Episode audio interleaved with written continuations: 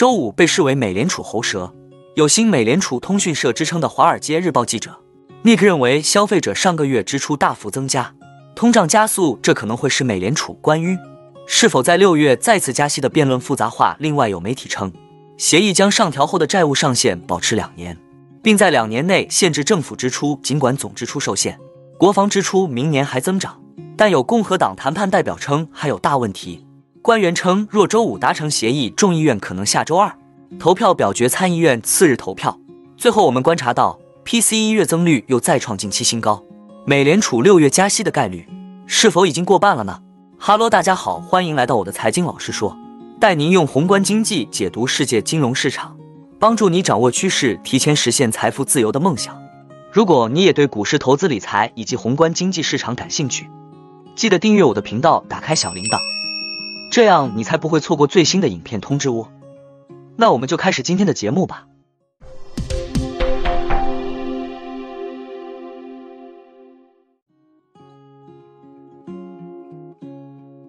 五月二十六日周五，《华尔街日报》记者 Nick 发文点评最新出炉的美国四月通胀数据。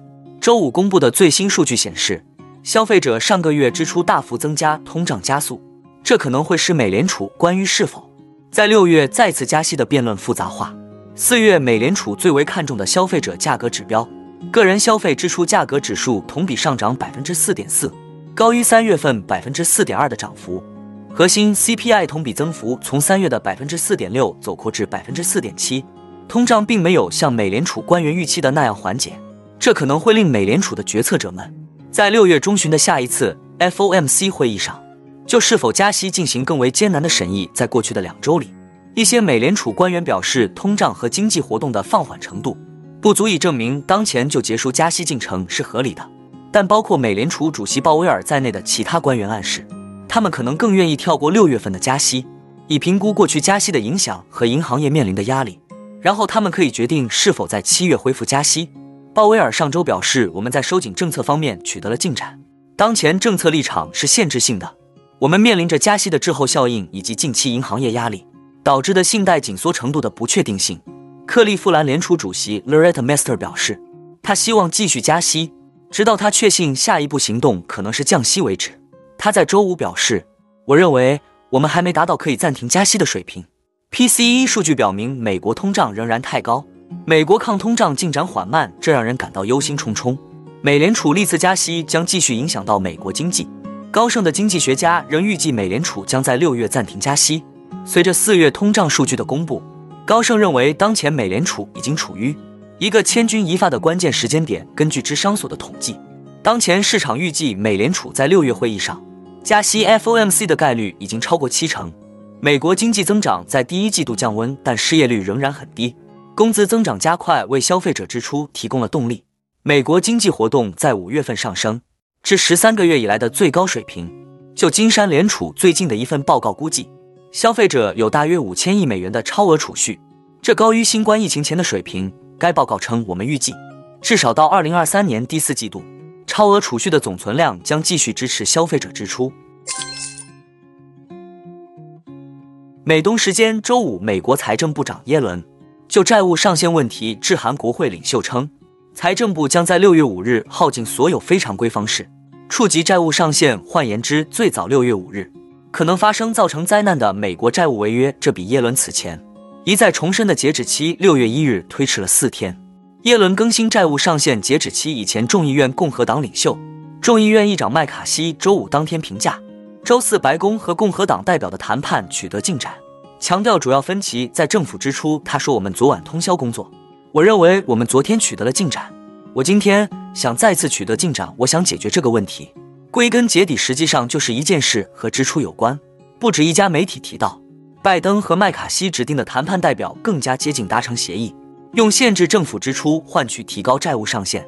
有媒体称，谈判代表可能仅就几个关键数字达成精简版协议，先确定支出的上限，政府可自由支出类别的细节此后敲定。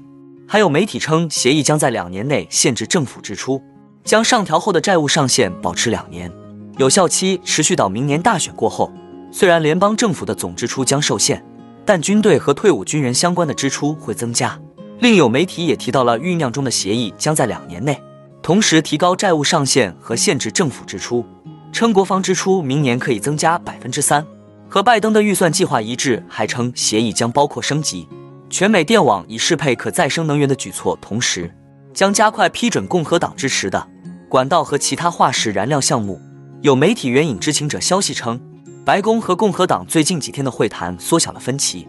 双方达成一致的细节是暂定的最终协议仍未出炉。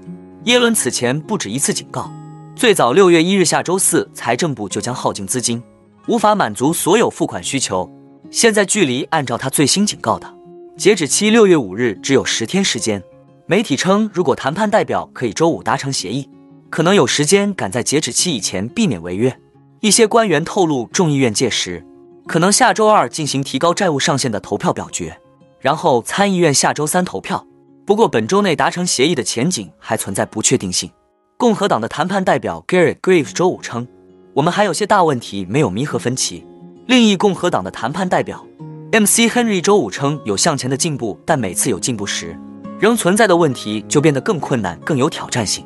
这是积少成多的过程，到了某个时候，事情可以得到一个共同的结果，也可以走另一条路。在这一火热的数据公布后。交易员选择进一步增加对美联储继续加息的压注。上个月，美国通胀和消费者支出加速，凸显出稳定的价格压力和需求，将使美联储政策制定者倾向于进一步加息。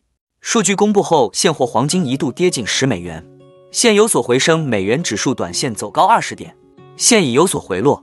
美国两年期与十年期国债收益率利差倒挂幅度。一度扩大至七十三点五五点。自二零二二年三月以来，美联储已经连续加息十次，但通胀依旧运行在美联储百分之二的目标上方。